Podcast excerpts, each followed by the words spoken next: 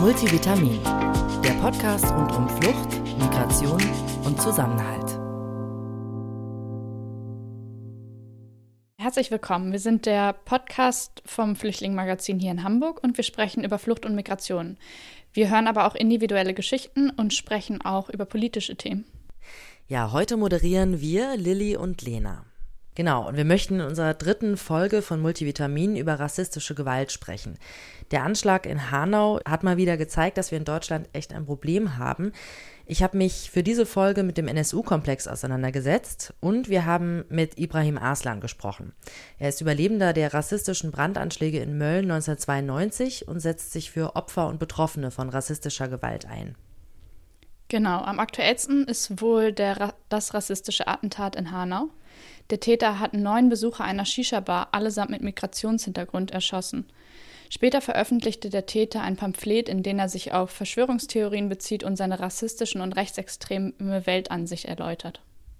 Ja, und ähm, der Anschlag reiht sich ein in eine Reihe von Attentaten, die es vor allem 2019 gab. Da hast du auch mal geguckt, ne? Ja, genau. Ähm, am 9. Oktober 2019 versuchte ein Rechtsextremer den Gottesdienst zum höchsten jü jüdischen Feiertag Yom Kippur in einer Synagoge in Halle zu stürmen.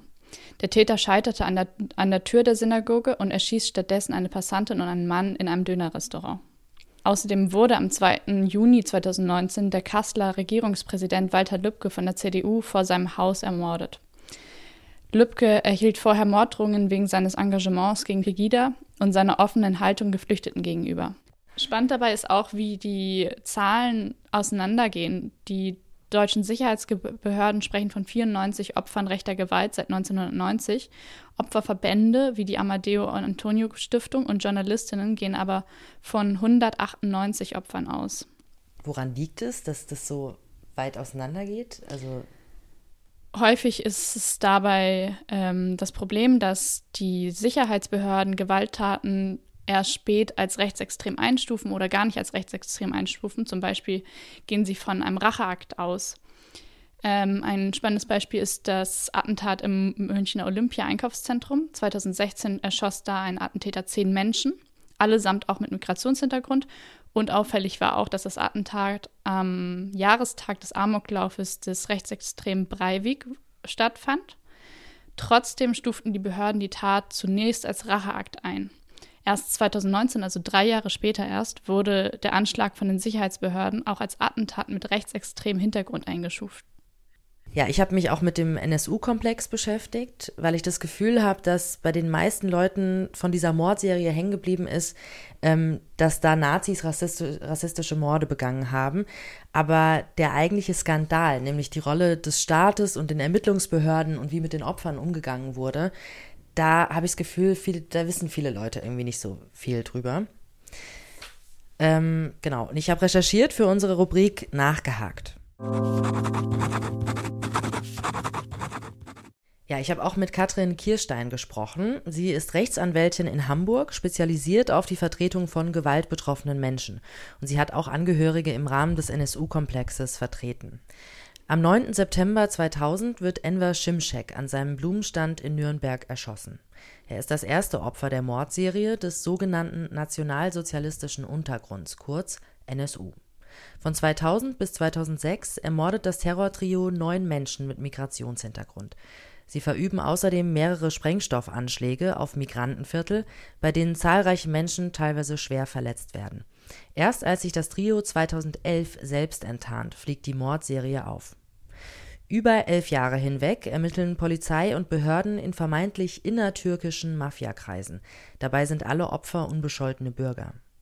Den Opfern und ihren Familien werden durch jahrelange Verdächtigungen eine Mitschuld an den Morden gegeben. Katrin Kirstein hat mir erzählt, dass viele Hinweise auf die rechte Szene nicht ernst genommen wurden. Obwohl ja die Betroffenen wie Herr Joskat ähm, oder auch in der Kolbstraße viele, viele Angehörige und Betroffene darauf hingewiesen haben, dass sie entweder Deutsche gesehen haben oder deutsch aussehende Menschen an Tatorten oder dass sie eben rechtsextremistischen Hintergrund vermuten. Ähm, das wurde ja vollständig ausgeblendet. Ja, und sie sagt auch, ich glaube, was auf jeden Fall man sagen kann, ist, dass da struktureller Rassismus eine große Rolle gespielt hat. ne? indem wie eben den äh, Betroffenen zugehört würde oder den Zeuginnen und Zeugen zugehört wurde, wie einseitig zum Teil ermittelt worden ist und so weiter.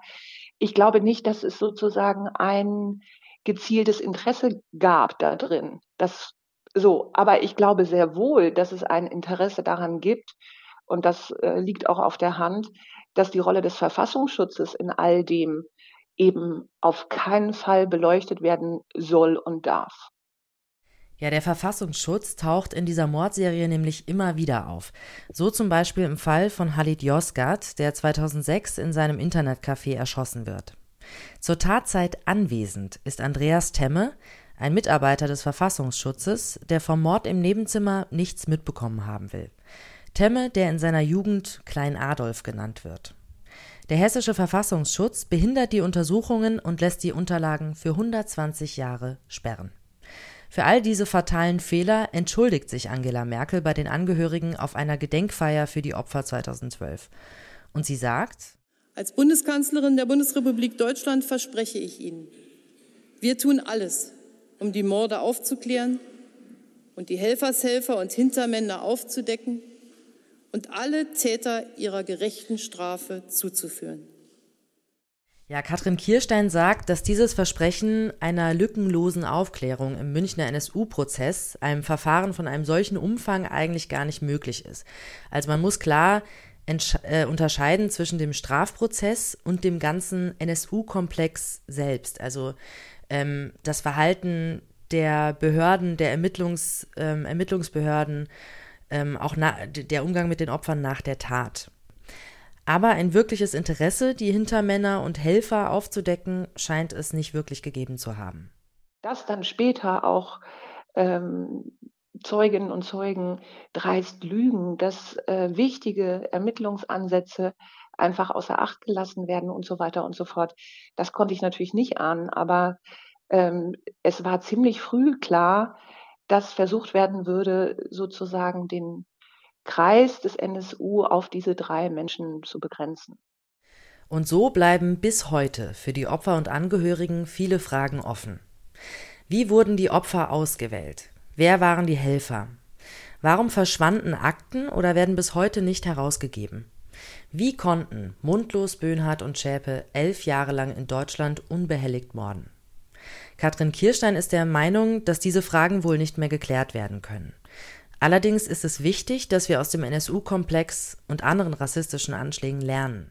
Wenn es um Forderungen geht, dann fordere ich eigentlich eher uns alle auf, äh, hinzusehen und ähm, Betroffene nicht alleine zu lassen und vor allem ihre Stimmen auch zu verstärken oder ähm, ihnen Platz zu geben und Platz zu lassen. Sie sagt auch, dass sich im Umgang mit Opfern rassistischer Gewalt schon etwas getan hat. Das hat vor allem mit den Betroffenen selbst zu tun. Sie haben sich vernetzt, sie haben Forderungen gestellt, ähm, auch die Angehörigen und Betroffenen im NSU-Komplex ähm, haben ihre Stimmen erhoben und haben sich eben nicht einfach ja, mundtot oder leise drehen lassen. Ja, also neben dem Gespräch mit Frau Kirstein habe ich auch ähm, viele Infos aus einem Buch Schreddern, Spitzeln, Staatsversagen, wie rechter Terror, Behördenkumpanei und Rassismus aus der Mitte zusammengehen herausgegeben von Bodo Ramelow. Ja, und ähm, auch die Medien haben beim NSU-Komplex ähm, zu dieser Kriminalisierung und Stigmatisierung der Opferfamilien ähm, beigetragen, indem sie nämlich diese, diesen Tenor eben, ähm, eben auch übernommen haben. Also die Mordserie zum Beispiel als Dönermorde zu bezeichnen. Ähm, wir möchten jetzt nochmal über die Rolle von Sprache und Rassismus und auch über die Rolle der Medien sprechen.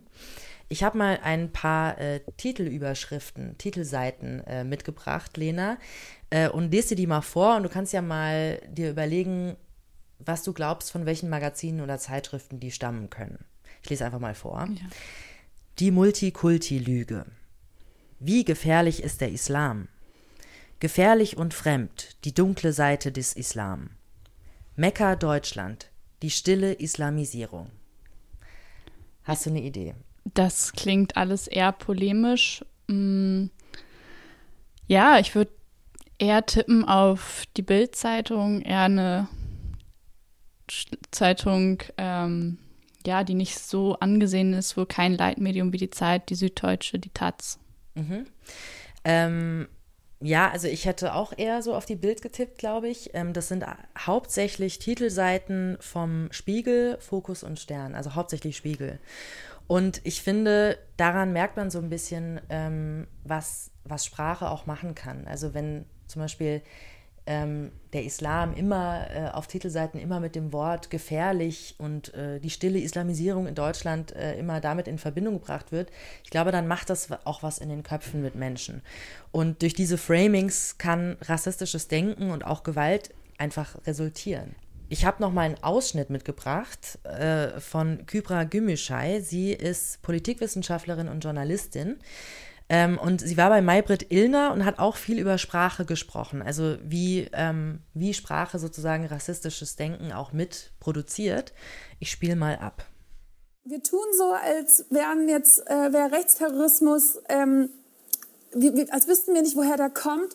Dabei entsteht er in der Mitte unserer Gesellschaft, denn die Sprache, die wir sprechen, ja die Art und Weise, wie wir über Menschen sprechen, wir entmenschlichen sie. Wir sprechen, wir haben jahrelang über Menschen, die hier Zuflucht äh, gesucht haben vor Kriegen, Menschen, die ein individuelles Schicksal haben, Menschen wie wir aus Fleisch und Blut, die Träume haben, Visionen haben, ähm, Ängste haben, Sorgen haben, als Flüchtlingswelle bezeichnet. Wir haben sie degradiert zu einer Naturkatastrophe. Mhm. Wir haben ihre Individualität ihnen abgesprochen, ihre Komplexität ihnen abgesprochen, ihre Menschlichkeit ihnen abgesprochen.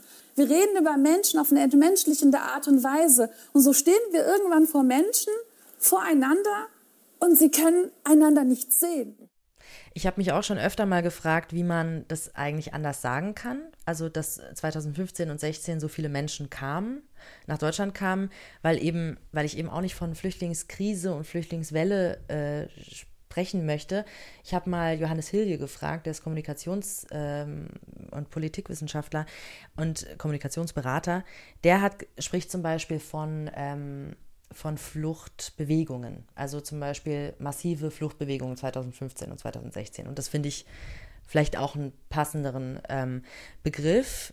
Ähm, Nochmal zu Kybra Gümüşay. Sie spricht zum Beispiel auch, ähm, bei Maybrit Illner spricht sie auch davon, wie so bei solchen Talkrunden, ne? also zum Beispiel jetzt mal auch selbst bei Maybrit Illner, ähm, wie immer mit so, solchen suggestiven Fragen ähm, eigentlich auch rassistisches Denken also produziert wird. Also zum Beispiel, wenn man jetzt einfach so suggestiv fragt, ähm, sind alle Ausländer kriminell? Gehört der Islam zu Deutschland? Damit, ähm, also sie sagt eben, dadurch, indem man so, so eine Frage stellt, legitimiert man auch ähm, beide Antworten. Zum Beispiel, der Islam gehört nicht zu Deutschland. Und das ist eben, sagt sie, ist eben einfach falsch. Und das, das finde ich irgendwie auch voll wichtig. Ich habe mich äh, auch nochmal mit Sprache beschäftigt und zwar in Bezug auf die Berichterstattung nach Hanau. Ähm, hier wurde in der Berichterstattung häufig Fremdenfeindlichkeit oder Ausländerfeindlichkeit statt Rassismus verwendet. Des, den Begriff der Fremdenfeindlichkeit so, nutzte sogar der hessische Innenminister nach Hanau. Ja, man kann den Begriff sicherlich so erklären, dass er im Kontext der Gesinnung des Täters angewendet wurde, weil die Opfer eben für ihn als Fremde galten. Ich finde es aber dennoch irgendwie ein falscher Ausdruck, weil die Menschen nun mal keine Fremden sind und es sind auch keine Ausländer, es sind Deutsche gewesen, die hier in Deutschland gelebt haben und die durch ein rassistisches Attentat ermordet wurden und nicht durch ein fremdenfeindliches Attentat. Mhm. Außerdem wurde der Begriff des Manifests genutzt ich finde, der Begriff des Manifests schreibt dem Schreiben des Täters einen Wert zu, den es äh, nicht verdient. Der Spiegel hat das Wort äh, Pamphlet, auch viele andere Medien haben äh, Pamphlet genutzt. Pamphlet ist per Definition eine Schrift in scharfer Pole Polemik, häufig nicht sehr sachlich. Und ich finde, das ist ein viel treffenderer Begriff als das Manifest.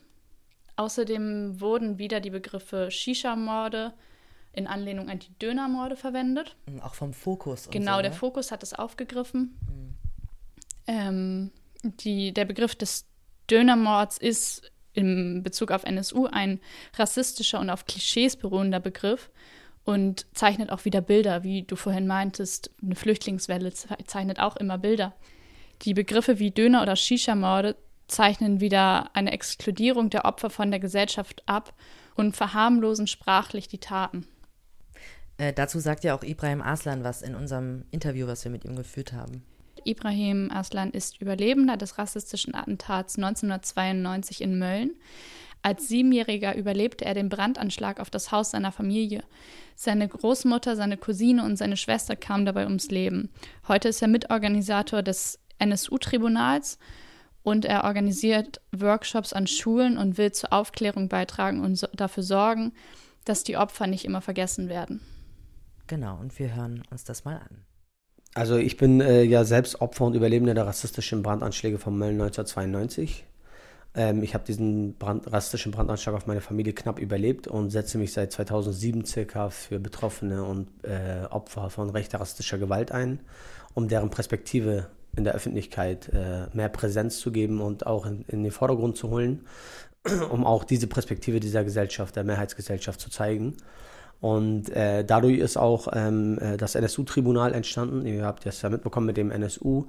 Da, ähm, und äh, die Familien der, Betrau äh, der Opfer, also die, die Angehörigen der Mordopfer, die wurden vernachlässigt von der Justiz, ähm, von der Polizei, von der Politik, aber auch, äh, auch von uns, der, der Gesellschaft. Und ähm, wir haben festgestellt mit den Betroffenen der, des NSU, dass es äh, in München bei dem Gerichtsprozess nicht um die Betroffenen selbst geht, sondern um die Täter wieder einmal und nicht um die äh, Hintermänner und die Hintersmänner und die äh, geistigen Brandstifter, die auch hinter so einem Anschlag stecken. Deswegen haben wir gesagt, es fehlt eine gesellschaftliche Anklage. Und ähm, diese unabhängige gesellschaftliche Anklage äh, haben wir gemeinsam mit Betroffenen von rechter rassistischer Gewalt, nicht nur von NSU-Betroffene, sondern äh, um auch zu zeigen, dass der NSU nicht Einzelfall ist, sondern dass das eine Kontinuität hat in Deutschland, rassistisch motivierte Tate, haben wir ein Tribunal organisiert in Köln. Und ich war halt ähm, sozusagen, kann man auch so sehen, als Botschafter sozusagen angestellt dort, dass ich die Betroffenen vernetze und auch äh, da, äh, dadurch unsere Perspektive in den Vordergrund hole, um zu zeigen, Leute, diese Perspektive fehlt in unserem Bildungssystem, fehlt in unserer Gesellschaft, fehlt in, äh, in unserem Alltag. Und diese Perspektive müssen wir mit berücksichtigen, wenn es um die Taten geht. Weil die Betroffenen, äh, die Opfer und Überlebenden sind keine Statisten, sondern die Hauptzeugen des Geschehenen. Mhm. Und wie geht ihr davor? Also wie setzt ihr das um und was sind eure äh, Wege, wie ihr eure Forderungen angeht? Also in erster Linie ist es ja unser, unser persönlicher Kampf gewesen in Mölln, dass wir versucht haben, aus einer institutionellen Gedenkveranstaltung eine authentische Veranstaltung zu machen, indem wir Betroffene einbezogen haben. Also die Hauptzeugen haben wir unsere Familie dazu äh, aufgefordert, ihr eigenes Gedenken zu machen um der Institution sozusagen äh, nicht den Image sozusagen zu geben, hier, ihr habt unser Gedenken, weil die Institutionen entscheiden und ziehen eine Gedenkveranstaltung, ohne die Betroffenen einzubeziehen, durch. Und das haben wir so nicht akzeptiert. Dagegen haben wir schon Widerstand geleistet in Mölln.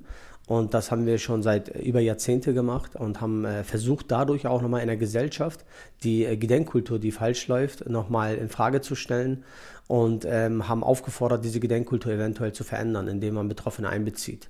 Und, ähm, und wir haben dadurch festgestellt, dass es nicht auf Mölln zu reduzieren ist, also dass nicht nur die Stadt Mölln das mit seinen Betroffenen so macht, ähm, sondern alle anderen Städte auch, Beispiel Rostock-Lichtenhagen, Hoyerswerda etc.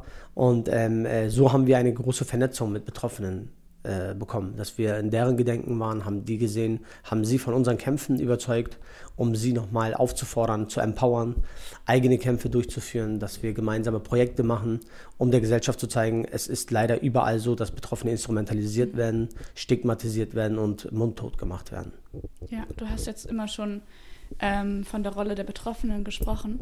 Kannst du darauf noch genauer eingehen? Weil das ist, ich finde, das ist so eine Rolle, die tatsächlich so hinten rüberfällt und Kannst du da noch mehr zu erzählen? Mm, also es ist ja sozusagen keine Rolle, sondern eine, eine etwas, was wir, ähm, äh, wo, womit wir verurteilt worden sind. Wir sind als Opfer und Betroffene verurteilt worden. Und ähm, wir versuchen einfach diese, diese Position nochmal in der Gesellschaft zu zeigen, dass wir ähm, auch in diesem Geschehnissen eine Rolle spielen, dass wir äh, eigentlich die Hauptrolle spielen und äh, der Gesellschaft zu zeigen, wenn ihr Solidarität entwickeln wollt, zu den Taten äh, beziehungsweise zu den Geschehnissen, zu den Gedenkveranstaltungen oder zu den Opfern, die äh, gestorben sind, ermordet worden sind, dann müsst ihr auch Solidarität gegenüber den Betroffenen, den Angehörigen, den Überble Überble Überlebenden, über, äh, Hinterbliebenen Hinterbliebenen zeigen. Ansonsten ähm, äh, seid, ist das eine respektlose Solidarität, beziehungsweise es ist keine Solidarität. Und äh, das war für uns ganz, ganz wichtig, dass auch äh, in der Gesellschaft das äh, zu übermitteln, der Gesellschaft zu übermitteln und dadurch auch eine Position einzunehmen. Die Position des, des Opfers, die Position der Stärke und äh, die Position des Widerstands, um zu zeigen, wir Opfer sind nicht schwach, was als Schwäche verbunden wird, sondern wir müssen dieses Wort neu definieren ähm, äh, oder besetzen, dass wir zeigen, Opfer und Überlebende sind stark und möchten die Gesellschaft da, davon überzeugen, eine antirassistische, antifaschistische zu werden. Genau, wir wollten auch nochmal auf die Sprache zu sprechen kommen. Wie du schon meintest, die, äh, die Rolle, der, also die, das Wort der Opfer muss neu definiert werden. Ähm, und wir haben uns so ein bisschen überlegt, dass wir auch ähm, ja, auf Sprache in den Medien eingehen wollen. Und da ist jetzt wieder die Rede nach Hanau von Shisha-Morden, genauso wie mhm. die Rede von Dönermorden war. Mhm. Wie stehst du dazu? Das ist eine definitiv, also das ist eine Deformierung der, ähm, der Opfer und auch der Angehörigen weil ähm, es eine Täter-Opfer-Umkehr eventuell sein kann, wenn man das als Shisha-Bar bezeichnet. Äh, ähnlicher Fall wie bei den NSU-Morden, in dem man es mit Dönermorde verglichen hat oder Bosporus-Ermittlungen. Da hat man äh, Betroffene stigmatisiert und auch äh, instrumentalisiert. Und das macht Menschen krank. Ähm, aus, äh, wie auch, da, auch um das in der Gesellschaft nochmal effektiv zu bearbeiten und der Gesellschaft zu zeigen, haben wir einen, einen Film gemacht. Sorry dieser Film heißt Der zweite Anschlag. In diesem Film geht es äh, präzise darum, wie die Gesellschaft, wie die Justiz und die Politiker nach so einer Tat mit Betroffenen umgehen. Deswegen heißt der Film Der zweite Anschlag. Der erste unvermeidbare Anschlag ist geschehen, aber was ist mit dem zweiten Anschlag, den wir, den du oder ich als Gesellschaft den Betroffenen zufügt? Was haben wir gemacht, als wir damals in den Zeitungen Dönermorde gelesen haben? Haben wir weitergeblättert oder haben wir uns solidarisiert mit den Betroffenen und haben gesagt, nein, das ist kein Dönerfleisch, das sind Menschen gestorben sind und eventuell könnte das sogar Deutsche gewesen sein, weil die Betroffenen das ja so sagen. Haben wir nicht gemacht, müssen wir ja alle zugeben. Also haben wir diesen zweiten Anschlag mit verursacht und die Menschen dadurch krank gemacht, stigmatisiert, instrumentalisiert. Und um das zu vermeiden, haben wir einen Film gemacht, um der Gesellschaft zu zeigen, diese NSU-Morde, die sind kein Einzelfall und der Umgang damit ist auch kein Einzelfall. Das, auch das leider, die polizeilichen Ermittlungen, die rassistischen polizeilichen Ermittlungen und die äh, rassistische Umgang mit Betroffenen, wir als Gesellschaft, die Justiz, die Politiker, das ist auch Kontinuität. Das ist, das ist nicht nur NSU, das ist nicht nur die Taten in den 90ern, 80ern, sondern das geht weit hin, hinüber zu, zum Holocaust. Auch nach dem Holocaust wurden Betroffene vom Holocaust stigmatisiert, instrumentalisiert und bis heute werden äh, mit deren Geschichten Image aufgebaut. Und das äh, verurteilen ja die Betroffenen vom Holocaust auch und die Überlebenden. Und um, der, um denen, um uns an deren Kämpfen auch nochmal anzuschließen, um auch das nochmal zu zeigen, Leute, ihr habt seit über 70 Jahren Gedenkkultur in Deutschland nichts gelernt, und zwar über, äh, durch die Statements von den Betroffenen nichts gelernt, das muss sich verändern, haben wir diesen Film auch hergestellt, mit verschiedenen Betroffenen aus verschiedenen Städten in Deutschland. Mhm. Ist der Film auch im, ähm, im Rahmen vom NSU-Tribunal entstanden? Ja, mhm. definitiv ja. Okay. Ähm, wie hättest du dir denn gewünscht, was, äh, aus Möll, äh, was aus Mölln in Bezug auf den NSU oder in Bezug auf Hanau jetzt gelernt wurde? Also die Sprache ähm, in den Medien hat sich bis ein wenig verändert ins Positive. Und zwar ähm, reden wir jetzt oft über Opfer und äh, über deren Namen. Also die Namen waren ja ganz präsent, auch wenn das nur einige Zeitschriften sind, die ja auch ähm, linksorientiert sind, beispielsweise die Taz, ähm, haben wir trotzdem gesehen, dass sie äh, die Namen der Opfer und auch die Gesichter der Opfer in den Vordergrund holen, um zu zeigen, wir solidarisieren uns mit diesen Menschen. Diese Menschen gehören zu der Gesellschaft, nicht der Täter zu der Mehrheitsgesellschaft. Und das ist für, mich, für uns ganz wichtig, weil dafür haben wirklich die Betroffenen gekämpft. Dafür haben Opfer gekämpft. Und äh, das ist kein Resultat aus den Kämpfen der Institutionen entstanden. Das ist ein Kampf äh, von den, äh, das ist dadurch entstanden durch die Kämpfe der Opfer und Überlebenden. Und da sehe ich auch das Tribunal auch als, als, als, ähm, als ein wichtiges Instrument, aber auch alle anderen Projekte, die wir selbst gestalten, durchführen. Ich rede jetzt explizit vom Selbstgestalten, weil hinter uns steht keine Institution. Hinter uns stehen rein solidarische Menschen. Und ihr seht, was das bewirkt. Also auch äh, wenn es um neue Entschädigungsgelder geht. Deutschland hat ja seit, äh, zwei, vor zwei, seit zwei Jahren neue Entschädigungsgesetze rausgebracht, beziehungsweise die Entschädigungsgelder wurden äh, ein wenig hochgesetzt. Auch wenn das nicht viel ist, es wurde ein wenig hochgesetzt, so dass man einen besseren solidarischen Beitrag hinterlässt den Opfern. Und auch das ist ja zurückzuführen auf die Kämpfe der Betroffenen, weil wenn sie leise wären, hätten sie einen Minimalbetrag vom Entschädigungsgeld akzeptiert, dann würde ja der Staat immer das zahlen. Aus dem Grund äh, zahlen sie jetzt mehr. Warum? Weil die Betroffenen laut sind, weil sie rausgehen, schreien und äh, Institutionen gründen, sehr eigene In Initiativen gründen, um Widerstand zu leisten gegen die falsch laufende Gedenkkultur. Und ähm, deswegen finde ich, dass diese Arbeit effektiv ist und ganz, ganz wichtig ist für diese Gesellschaft. Aber leider immer noch viel zu wenig. Ähm, und daran anschließend vielleicht, was können wir alle gegen so alltäglichen strukturellen Rassismus tun? Also grundsätzlich macht ihr ja heute zum Beispiel das Richtige. Ihr ähm, äh, gibt Betroffenen ähm, den, den Vordergrund. Ihr äh, versucht mein Interview sozusagen auch in eurer Arbeit einfließen zu lassen. Das nennt man Solidarität auch. Ähm, und äh, wir müssten als Gesamtgesellschaft äh, uns überlegen, was wir ähm, in der Vergangenheit falsch gemacht haben. Beispielsweise, ich rede von, der Bil von, von, vom Bildungssystem. In unserem deutschen Bildungssystem, ich habe es nicht genossen. Ich mache selber seit drei Jahren Bildungsarbeit in Schulen, all, ähm, allerdings ehrenamtlich. Also ich bekomme, ähm, ich bekomme das nicht Vollzeit tätig bezahlt, sondern nur in meiner Freizeit mache ich das und bin Zeitzeuge und auch äh, und ich bin Referent in Schulen. Das heißt, ich bringe der, den Heranwachsenden bei, wie sie damit umgehen, wenn sie, wenn ein Mensch, wenn ein Mensch stirbt. Beispielsweise, dass sie sich nicht nur mit den Tätern beschäftigen, sondern auch die betroffenen Perspektive sich anschauen. Und äh, genau das fehlt in unserem Bildungssystem, weil wir auch in unserem, in unserem gesellschaftlichen Umgang mit, äh, mit Betroffenen, wir äh, konzentrieren uns lediglich ähm, äh, auf die Täter. Und äh, wir identifizieren uns auch dadurch mit den Tätern und äh, dadurch werden diese Taten auch ver äh, vermehrt. Das ist meine These dazu. Und äh, ich finde, das muss sich ändern. Das, diese Bildungssystem muss sich ändern. Wir müssen zum Beispiel, wenn wir die kulturellen Unterschiede von verschiedenen Menschen äh, kennenlernen wollen, müssen wir auch deren kulturellen Unterschiede in unserem Bildungssystem mit einbauen. Also diese Bildungslücke schließen, indem wir beispielsweise die Gastarbeitergeneration mit reinbauen. Die, sind, die leben ja auch schon seit über 50 Jahren in Deutschland. Die gehört, das gehört auch zur deutschen Geschichte dazu. Oder wie die Migration entstanden ist, warum Menschen migrieren. Das ist wichtig für diese Gesellschaft und das müssen Heranwachsende lernen, damit sie diese Gesellschaft verändern. Und das ist mein Hauptziel, beziehungsweise daran arbeite ich gerade ganz viel in Schulen und auch mit Multiplikatoren, die das eventuell mit mir gemeinsam umsetzen werden oder meine Kinder irgendwann das umsetzen werden. Ähm, Gerade zu dem Schulthema. Du hältst ja Vorträge an den Schulen mhm. und dann nennst du häufig in den Vorträgen Namen von Betroffenen. Warum hast du gerade das als Stilmittel gewählt?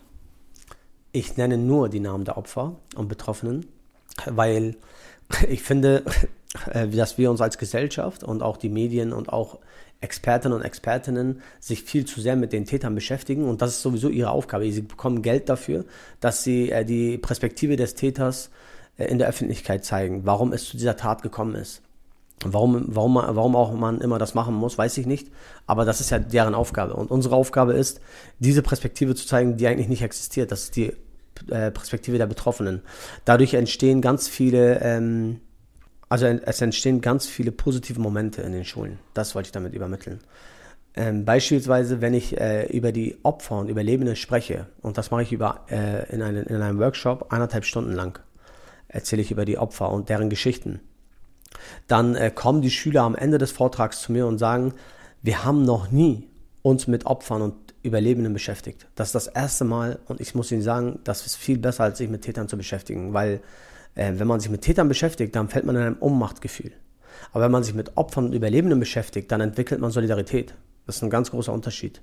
Und wenn wir diese Gesellschaft solidarisch machen wollen, wenn wir diese Gesellschaft auffordern, einen gemeinsamen Kampf zu führen gegen Rassismus und Faschismus, dann müssen wir diese, diesen Moment auffangen. Und diesen Moment kann man nur auffangen, wenn man mit Betroffenen arbeitet, weil Empowerment-Arbeit können nur Betroffene machen.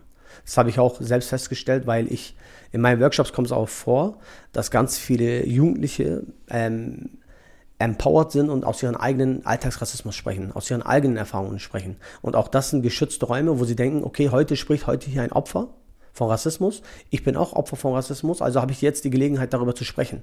Das ist ein Empowerment-Prozess. Und wenn das, wenn das gestartet ist in Schulen, dann schaffen wir auch eine gesamtgesellschaftliche Solidarität in diesem Raum.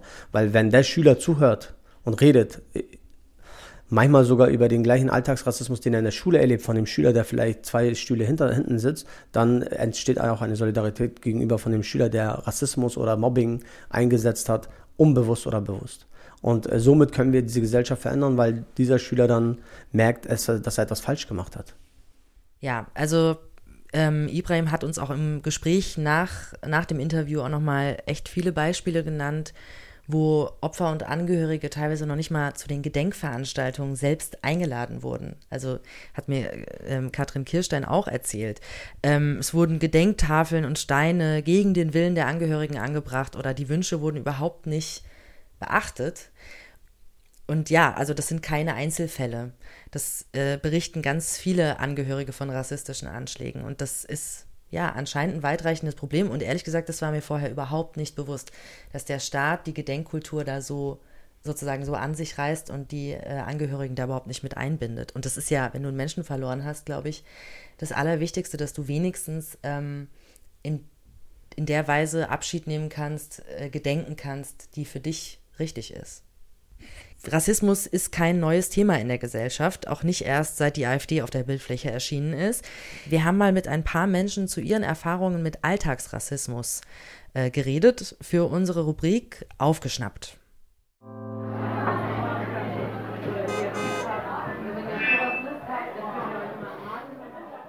Ich habe auf jeden Fall solche Erfahrungen gemacht, besonders in meiner Kindheit würde ich sagen. Da war ich sowieso auf Schulen mit sehr wenig Migrationshintergrund und da ähm, hatte ich das Gefühl, nicht so richtig Teil dieser Gesellschaft zu sein. Ähm, also, dass ich einfach Sachen Allgemeinwissen und irgendwie so solche Sachen einfach nicht wusste, wie man sich benimmt und sowas. Und deswegen und aber auch einfach so, weil schwarze Haare oder sowas halt auch Kommentare kamen. Und das Schlimme als Kind war halt, dass ich äh, diese Meinung oder das, was da passiert ist, überhaupt nicht differenzieren und einordnen konnte. Und das hat sich dann natürlich auch als Kind tiefgreifend echt in meinen Selbstwert ähm, ausgewirkt. Zu mir meinte letztens ein Kollege, dass er an mir sehr meine Kultur schätzt und dass ich mich so gut integriert hätte. Und ich meinte so, ja, also ich bin eigentlich deutsch, meine Mutter ist deutsch, ich bin hier aufgewachsen, bin zur Schule gegangen. Und er so, ja, aber die Freizügigkeit hier, dass du damit so klarkommst. Ich dachte mir, alles klar, danke fürs Kompliment. Also ich habe bis zur 9. Klasse kein Kopftuch getragen und habe beschlossen, zur 9. Klasse, äh, zur 10. Klasse dann das Kopftuch ähm, anzuziehen. Und eigentlich habe ich relativ positives Feedback auch bekommen. Ähm, keine Anfeindungen oder sonst dergleichen. Bis auf, den, äh, bis auf meine Mathelehrerin. Ich saß im Matheunterricht. Ich habe dann wahrscheinlich für einen kurzen Moment einfach nicht aufgepasst, ich wurde drangenommen, ich hatte natürlich keine Antwort gehabt und dann hieß es auf einmal von der Klassen, äh, von der Mathelehrerin, von wegen, ob das Kopftuch denn mein Hörvermögen bzw. mein Denken beeinflussen würde. Genau, ja, einmal hatte ich auch eine Situation, wo ein Kollege gegenüber mir mit mir auf der Arbeit so quatschen wollte und wir haben gerade äh, gearbeitet beide und er hat mich gefragt, und äh, wo liegt Ihr Ferienhäuschen? Und ich dann, hä, was meint er denn? Aber dann ha, habe ich es ge gecheckt und ich habe ihm gesagt, ja, Herr Blabla, ich ich mache hier keinen Urlaub, ich arbeite hier. Das war einfach rassistisch. Sorry für die Qualität, das sind teilweise Sprachnachrichten, deswegen sind die, ist die Qualität ein bisschen unterschiedlich. Ähm, wir möchten uns auch nochmal bedanken bei den Menschen, die mit uns geredet haben, da es ja wirklich etwas sehr Persönliches und Intimes ist, ähm, solche Geschichten zu erzählen. Also vielen Dank nochmal. Wir haben auch dieses Mal wieder ein Fact für euch recherchiert, für unsere Rubrik schon gewusst. Hä? Laut Angaben des BKA wurden in Deutschland im Jahr 2018 fast 1090 Gewalttaten mit rechter Gesinnung gemeldet. Das sind knapp drei Angriffe pro Tag.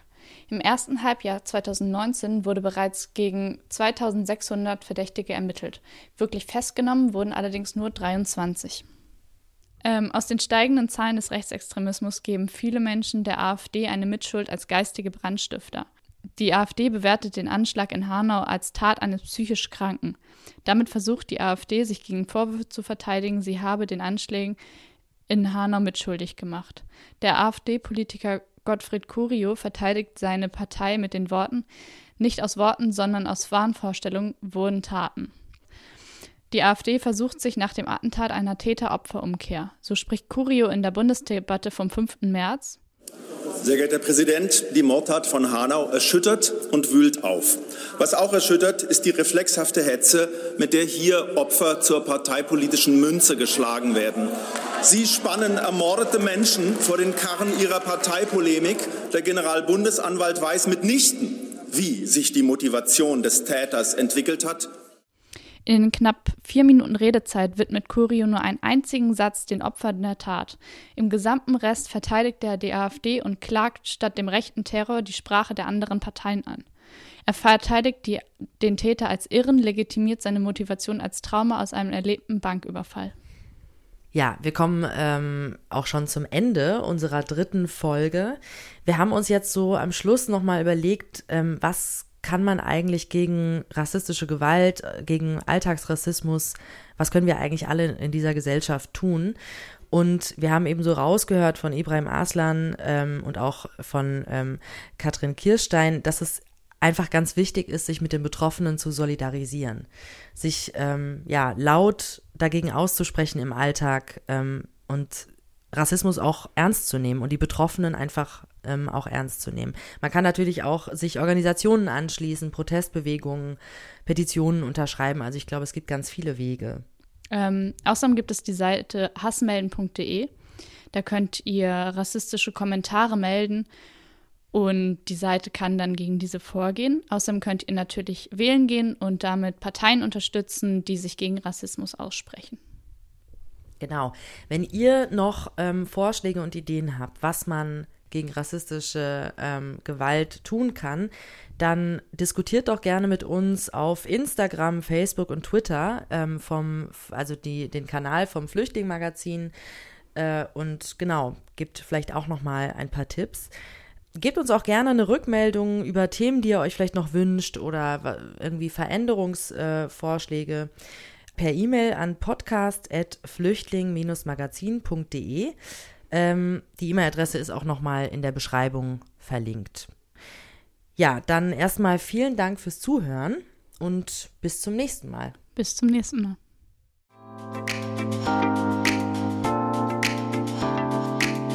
Multivitamin, der Podcast rund um Flucht, Migration und Zusammenhalt.